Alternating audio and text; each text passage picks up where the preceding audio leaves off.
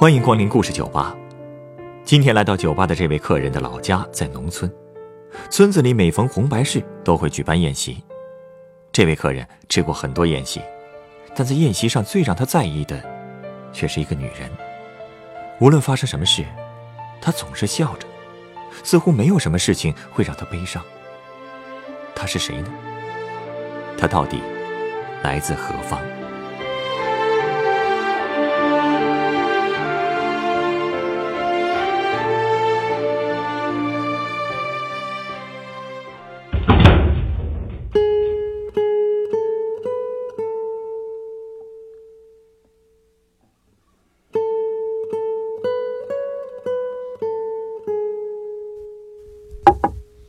调酒师，你吃过农村的宴席吗？嗯，这个呀还真没有，但是在电视上看到过。听说在农村，谁家要是遇到了红白事，都会摆上几桌，对吧？可不是几桌，村子不大的话，几乎全村的人都得来。哦，是吗？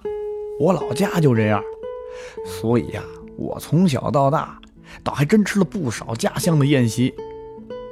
嗯，仔细想想的话。这种宴席也挺有意思的，在饭桌上能和村里的老人聊聊天听听过去的事儿，还能长长见识。只不过呀，这种天聊久了，大家有时候觉得也挺没劲的。嗯，毕竟地方很小，大家知道的事儿也就那么多吧。是啊，不过这几年，大家一旦觉得无聊了。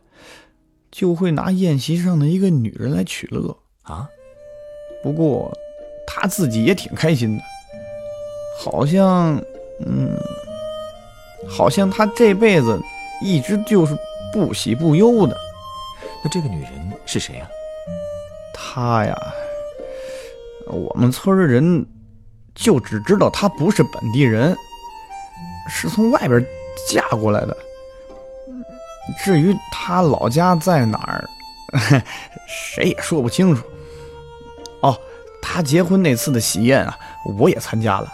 哦，他刚嫁过来的时候，也就二十岁不到，虽然算不上特别漂亮，但是稍微打扮一下，看起来也不差。我记得他刚结婚那会儿，脸还是红润润的，头发。也很认真打理过，又黑又亮。特别有意思的是，他整天遇见人就笑，就好像他的婚姻很幸福似的。你的意思是，他的婚姻其实并不幸福？跟你说啊，他真是嫁错人了。他男人其实是村里出了名的懒鬼啊，是这样。其实最开始啊。我也不觉得他懒，因为我经常能看到他做很多事儿，啊，比如说跟着伐木队伐木啊，在工地搬砖呢，呃，去砖厂里烧窑啊，在皮鞋厂里拉模具，甚至还在农村里做庄稼，四处收垃圾什么的，这不是挺好吗？可最大的问题是，他做事没长性，可能今天你看到他在别家收了垃圾。明天你路过砖厂，又能看到他影子。后天他人又不知道跑哪去了啊！原来如此。所以啊，他到了三十岁还没找到老婆，这在我们那儿真算是大龄剩男了。你想啊，哪户人家舍得把女儿嫁给这种人啊？嗯，特别是我们村也不算穷，土地也很肥，你只要肯干。无论是种田还是外出打工，哎，都能过得不错。可只有他，哎，这么多年住的还是泥墙房，衣服成天脏兮兮的，领着国家拨下的粮食吃。所以，有时候我甚至都会忘了，他竟然是一个跟我年纪差不多的年轻人。这个世界其实挺现实的。你一个健全的年轻人，要是连自己都养不活，那你就没法赢得别人的尊重。话说起来，确实是这个道理。所以他呀，活得一直挺没存在感的。他也知道自己的几斤几两，别人要是跟他争论点什么，他也不敢顶。可有时候，他说话又分不清轻重，经常得罪别人。好的时候，顶多找一顿骂；惨点的时候，说不定还会挨揍呢。那要这么说，他最后能找到那么年轻的老婆，还真是挺走运的。是啊，像他这样的人都能讨到老婆，我们都挺意外的。毕竟他这种人的名声不止我们村儿，周围十里八乡的都知道，谁能嫁他呀？更何况他结婚后，嗯，变得更讨人厌了。嗯，这话怎么说？我刚才跟你不是说过吗？最开始我不觉得他懒，而且虽然有的时候看他对人点头哈腰的，觉得他挺没骨气的吧，但是也不觉得他有多讨厌。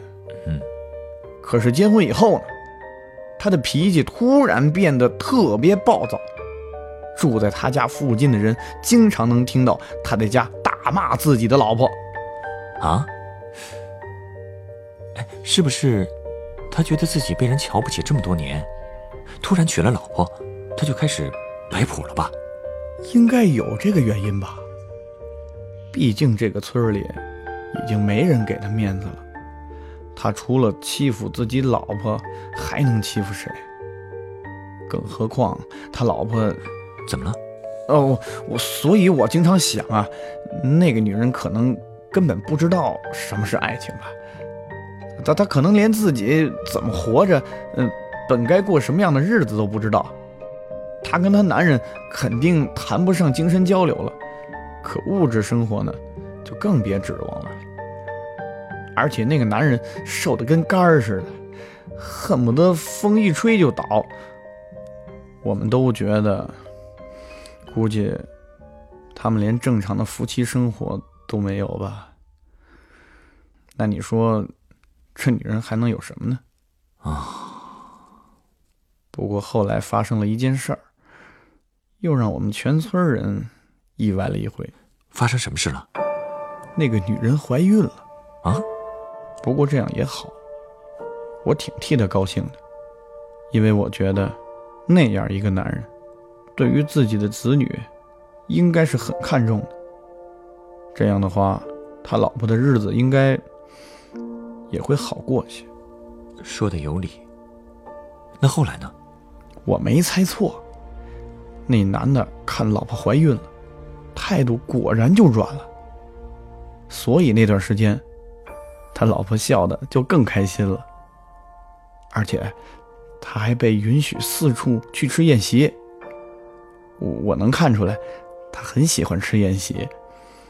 毕竟，他的生活中能谈得上享受的事儿，也没几件了。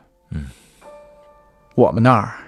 只要能送几十块钱礼钱，就能去吃一顿，挺方便的。在饭桌上呢，他还是老样子，笑得特别开心。哎，对了，呃，他为什么那么爱笑呢？我也想知道啊。可能是因为可以吃饱喝足了，也可能是因为难得有自由会儿也可能是因为要做妈妈了吧。不过她笑得那么高兴，我也挺替她担心。担心什么？我总觉得，就像她可能根本不知道什么是爱情一样，她会不会根本不知道什么是孩子，该怎么养孩子？毕竟她男人是指望不上的。应该不至于吧？出于本能，母亲也应该是可以照顾孩子的，除非……反正孩子还没出生，我就出来打工了。几年后，我回老家，才看见他们母子俩，是儿子呀。这下他男人应该高兴了吧？我可不觉得。唉，他们母子俩给我最深的印象就是脏兮兮的。什么？脏兮兮的？那女人变化太大了，过去头发那么漂亮，可现在一点光泽也没有了，而且。也剪得特别短，就就跟个男人似的，脸上也没了血色，还有些发黄。虽然他还是爱笑，但是一笑就露出一口大黄牙，牙上还沾着一些看起来很恶心的东西，不知道多久没刷过了。他身上的毛衣也不知道多久没洗了，宽宽大大的，像穿了很多年就一直没换过似的。那孩子呢，也很脏，而且虽然已经四五岁了，可走路还是有点晃悠，说话也不怎么清楚。那不会是那孩子有什么问题吧？谁知道啊？反正那女人还是喜欢到处吃宴席，只不过现在变成了俩人，他总是会带着儿子去，但是大家都不喜欢和他们坐在一起了。因为他们实在太脏了，不过他却不管这些，还是自顾自的吃着，笑的还是那么开心。哎，我有个问题，嗯，你说的这个女人，她该不会，她不会是脑子有些……我之前说过吧，他这辈子注定就是个不喜不忧的人，其他的情况。我也说不清，不好说呀。我私下也没机会跟他说话。他在宴席上话也不多，总是笑，所以村民们才会经常拿他取乐。这也是她丈夫经常骂她的原因吧？是因为是因为她觉得这女人给她丢脸了呗？看着大家这么笑自己的女人，换谁心里都不舒服吧？哎其实村民们笑那个女人，不只是因为她总是莫名其妙的笑吧？管她什么原因呢？那男人就是觉得丢脸了。他这辈子看的最重要的就是脸面，否则也不一定非要结婚生子吧？脸面，哼，这世界上大多数人其实就是为了守着这张脸而活着吧？因此才活得那么卑微。甚至会活得很卑劣，唉。可村里的这女人，她可能是最不在乎脸面的了，因为她拥有的东西太少了。哦，儿子应该也算一个，不过她也没能拥有这儿子多久。你说这话是什么意思？他儿子六岁的时候，不知道什么原因，在水里淹死了。啊？后来，我从那水边走过的时候，总是会想起那孩子。他到死，都一直不太会走路，也不太会说话。我觉得，他就像一张白纸，就这么被水浸湿了，化掉了。怎么会这样？那女人能接受得了吗？还是那样呗，不喜不悲。总是笑呵呵着，只不过之后他一边笑着，一边会低声说：“我的娃娃死了。”他只要见到人，就重复这句话。而他的男人呢，还是天天骂他，骂他短命妇人，当着外人的面他也这么骂。后来啊，我就又出来打工了。又过了两年，我回老家。又看到那个女人，她的脸还是黄黄的，头发比以前长些了，可还是很乱很脏。不过，她倒是没再穿那件又旧又脏的大毛衣了，而是换了一件稍微新一点的衣服。不过让我很奇怪的是，那女人身边又有了一个孩子，又有了一个，她又生了一个。那孩子大概三四岁的样子，说话很清楚，跑起来也很快，衣服也很干净，看起来跟他爸妈一点都不像啊。你的意思是？对了，我回去以后正好又赶上村里有人办喜宴，这次那女人一家子都去了，包括她男人也在。那男的头发都有些白了。毕竟，已经快四十的人了嘛。那天我去的晚，发现座位几乎都满了，只有那女人一家子旁边还有空位呢。呵呵，大家还是不愿意靠近他们呀。没办法，那就我做吧。离他们那么近以后，我才发现，那女人的脸色都已经从暗黄变得发黑了，脸上的皮肉也松弛了很多，变化真是一年比一年大呀。不过，唯独有一样没变，她还是在笑，对吧？对，莫名其妙的笑。我看他刚开始吃没多久，就拿起一瓶啤酒，直接用牙把瓶盖给咬开了啊！然后他问我喝不喝，我我说我不会，他就笑着说他会喝，然后就开始用筷子扫桌上的菜，喜欢吃什么就玩命夹。我看见他男人又开始皱眉头了，估计又要骂他短命妇人了吧。可是那女人还是不管不顾的。过了一会儿，他们家那个小男孩也说要喝酒，那女人就跟他说：“小孩子不能喝酒，我去给你舀鸡汤。”他就拿了个碗去盛了，一边盛还那一边尝了一口。结果我就听到有人在旁边起哄的问他：“今天的鸡汤好喝吗？”那女人就笑，她说。好喝，就是太多了，喝不完啊。然后又有人在旁边说：“喝不完，等下装荷包里，带回去喝。”结果那女人还是笑。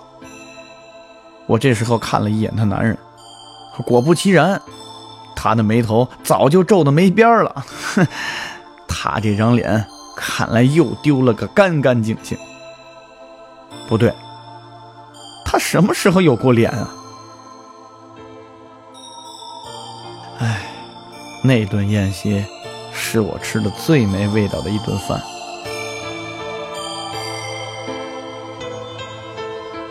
嗯，我要不就讲这么多吧，好像有点没头没尾的。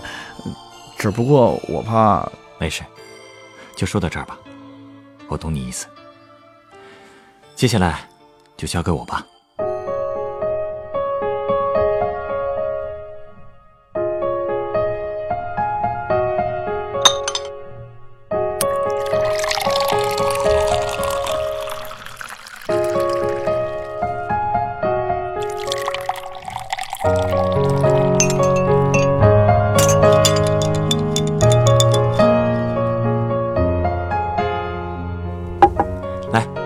这是送你的鸡尾酒，这这看起来像橘子汁似的。嗯，这里面确实加了一点点橘子汁，不过尝尝再说。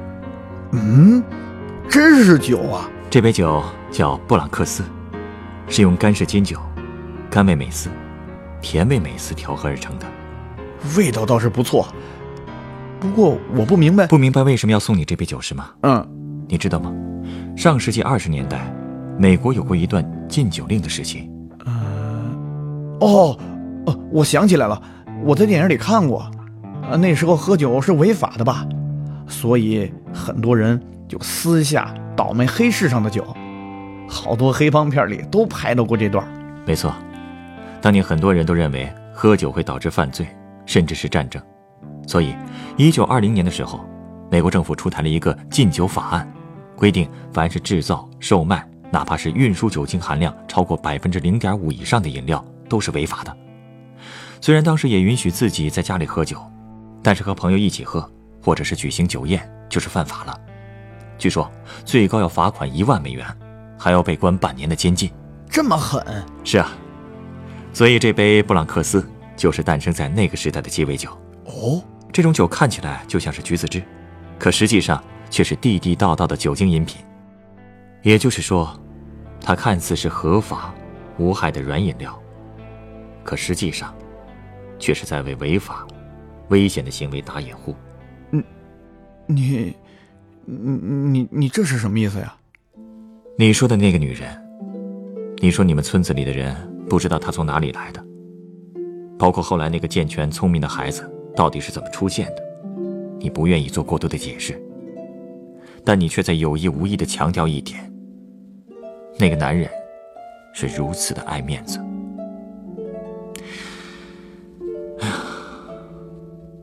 娶不上老婆，对他来说应该是很没面子的事吧？老婆总是傻笑，第一个亲生的孩子也并不健康，这也是很丢面子的事吧？你的故事背后，你的村子里的人嘲笑那个女人的背后，隐藏的到底是什么？我想，你应该比我更清楚。我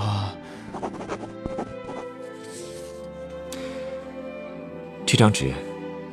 你把它收好。这上面，这是网址。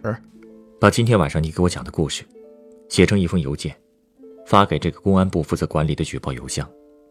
另外，下面那行写的“团员”，是一个手机 APP，具体怎么用，你看了就知道。为了那个女人和孩子，其实，你能做的还有很多。我，我。我恐怕我做不到，因为我知道，你作为那个村子的一份子，你是有苦衷的。但我也知道，你一定能够做到。你，你怎么能这么肯定？因为，因为你已经有勇气给我讲了这个故事，不是吗？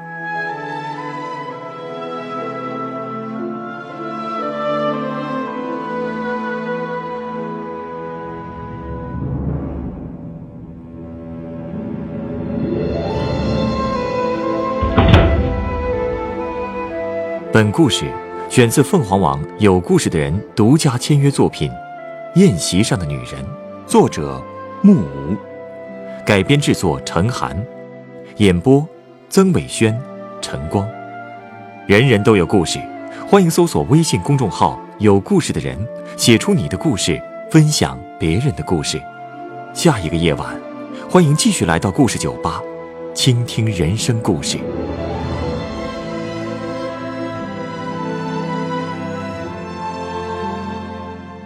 接下来，请您继续收听故事广播，《光影留声》。收听最新节目，请关注北京故事广播，工作日每晚九点播出的《故事酒吧》的一千零一夜。